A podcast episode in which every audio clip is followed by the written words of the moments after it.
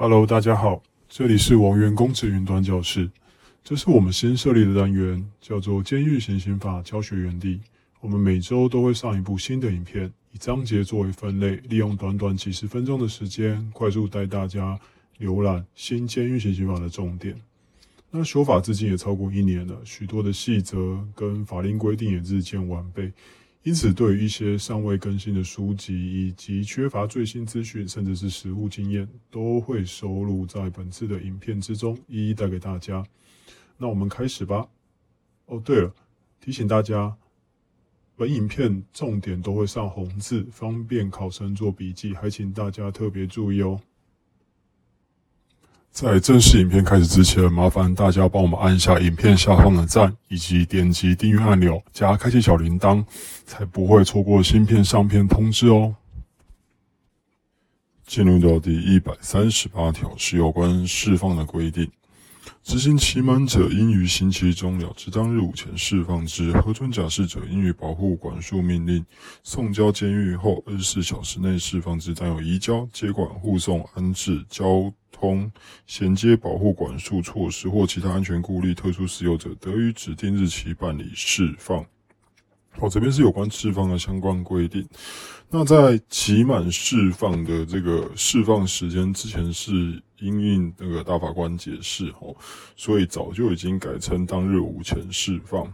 那假释释放的受刑人呢，他是必须保护管束命令送交监狱后的二十四小时内释放之。那基本上我们都是当日释放，然后就是假释仪式跟假释证书颁布结束之后就会放掉。那还有一个就是指定释放，哈，就是当有移交啊、接管、护送、安置、交通、衔接、保护管束或其他有疑虑的，哈，有疑虑的受刑人，哈，释放人，那这个时候就会去指定日期释放。所以这边总共加上等一下所介绍会有四种释放。前项释放时，由监狱给予假释证书，并告知，如不于特定时间内向执行保护管束检察署检察官报道，得撤销假释之规定，并将出监日期通知执行保护管束之机关。受赦免者，应于公文到达后至此二十四小时内释放之。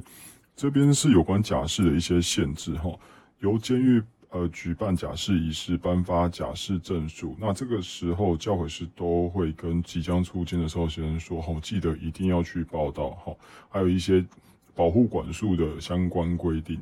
好，那如果说今天他是赦免释放的受刑人，那这个时候就是公文到达后二十四小时内会去释放，通常也是当日当日释放了。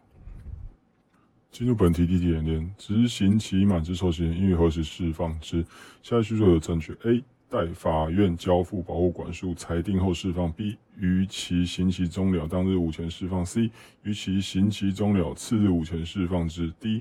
因于公文到达后至此二十四小内二十四小时内释放之。答案是 B 哈，于刑期终了当日午前释放。进入的一百三十九条是有关保护辅助事项。释放后之保护辅助事项，除法规另有规定外，应于受刑人执行期满出监前或提报假释前先行调查，必要时得与释放前再予以复查。这是有关呃出监前的辅助调查期间，哈，通常都是选在呃期满出监前或者是提报假释前。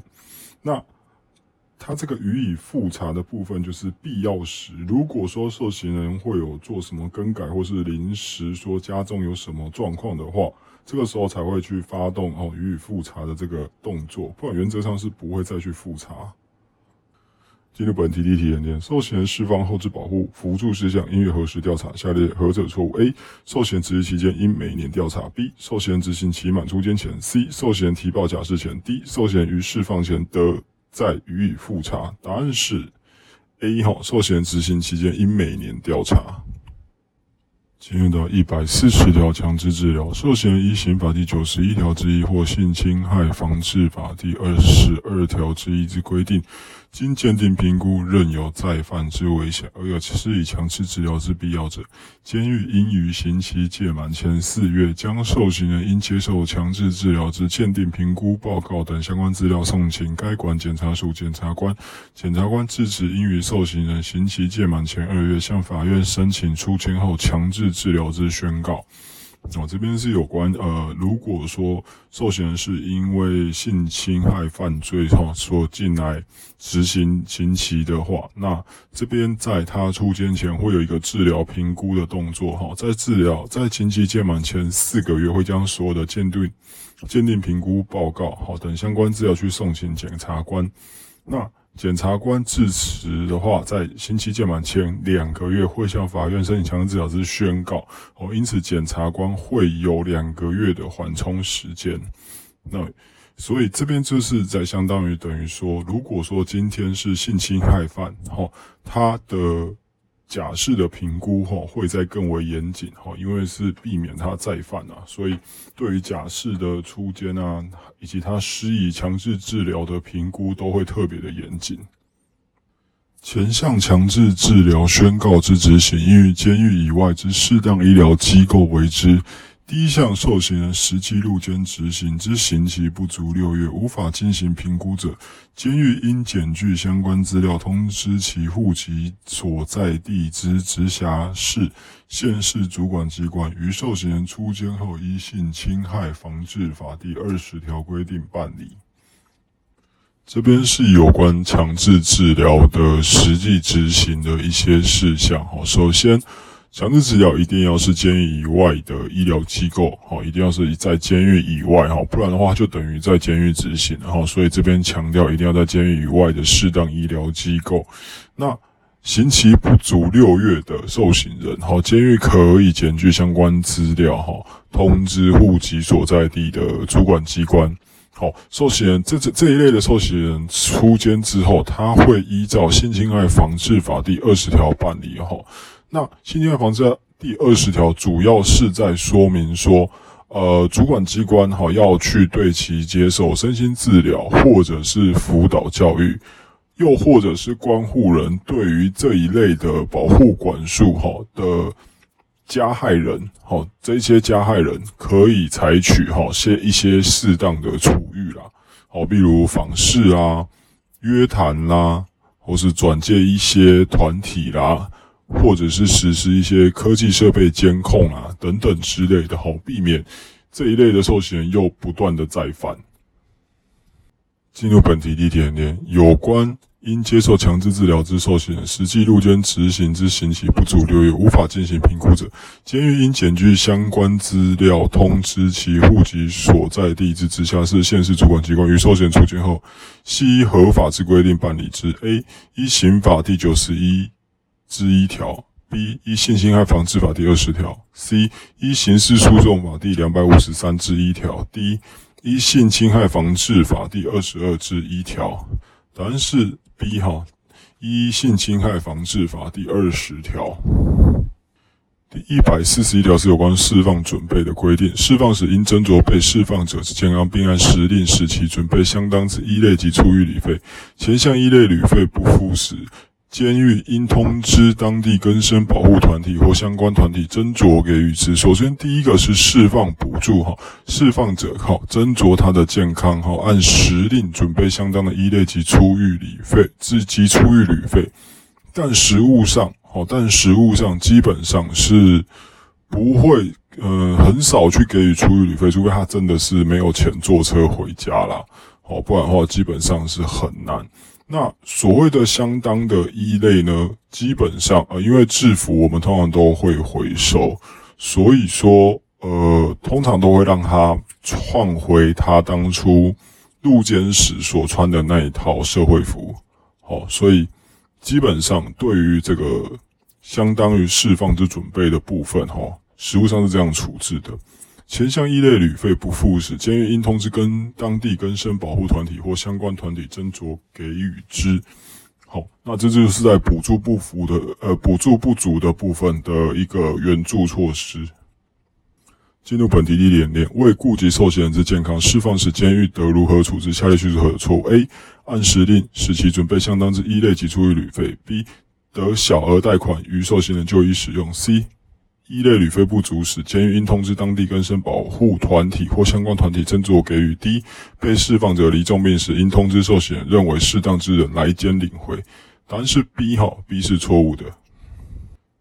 第一百四十二条是有关释放的通知规定，释放衰老、重病、身心障碍不能自理生活之受刑人前，应通知家属或受刑人认为适当之人来监接回；无法通知或经通知拒绝接回者，监狱应检具相关资料，通知受刑人户籍所在地的直辖市、县市社会福利主管机关办理转介安置，或为其他必要之处置，依其他法规。规定于受刑人释放前，应通知相关个人、法人、团体或机关者，监狱应依规定办理。哈，首先通知的原因，绝大部分都是因为衰老、重病、身心障碍不能自理生活。哈，这一些人需要别人照顾，哈，需要别人，呃，需要别人多关怀的这一些释放者，哈，会去通知他的家属，哈，或者是受刑人他想要的或他指定的通知对象。那有时候我们常常遇到，就是家属不愿意领回，哈，或者是不愿意去，呃，就是不愿意当担保人，哈，实务上蛮常出现这个状况的。所以这边所谓的拒绝接回是真的会出现的。那所以在这个时候，监狱就只能去通知户籍地的社会福利主管机关来办理转介安置。那最后就是有关这个其他法规的通知对象，哈，可以通知个人、法人、团体或其他机关。这个通常都会发生在一些高风险收，呃，高风险的受刑人要出监的时候，这个时候会去通知当地的户籍地的一些警察啦，或者是一些乡公所啦、区公所啦，吼。去通知一下，让李明，呃，应该说让里长啊，或等等之人知道，吼，这样的一个人可能会回到他们的住所、住居所附近，哦，可能要注意一下这样。进入本题第一点，有关受刑人之释放出监相关规定，下列何者有误？A. 被释放者离重病时，应立即留监医治，不得耽误。B. 释放时应斟酌被释放者之健康，并按时令时期准备之相当一类及出于旅费。C. 释放时期一类旅费不付时，监狱应通知当地更生保护团体或其他相关团体斟酌给予之。第一释放衰老、重病、身心障碍不能自理生活之受刑人前，应通知家属或受刑人认为适当之人来监领回。答案是 A。好，A 是错误的。被释放者离重病时，应立即留监医治。好，这没有。被释放者离重病时，呃，最好的选项还是要回到医疗机构去诊治。好，没有。没有一定要留间医治。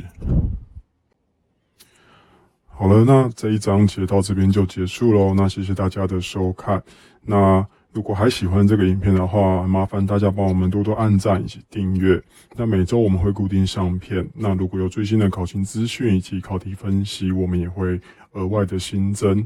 那就到这边喽，谢谢大家。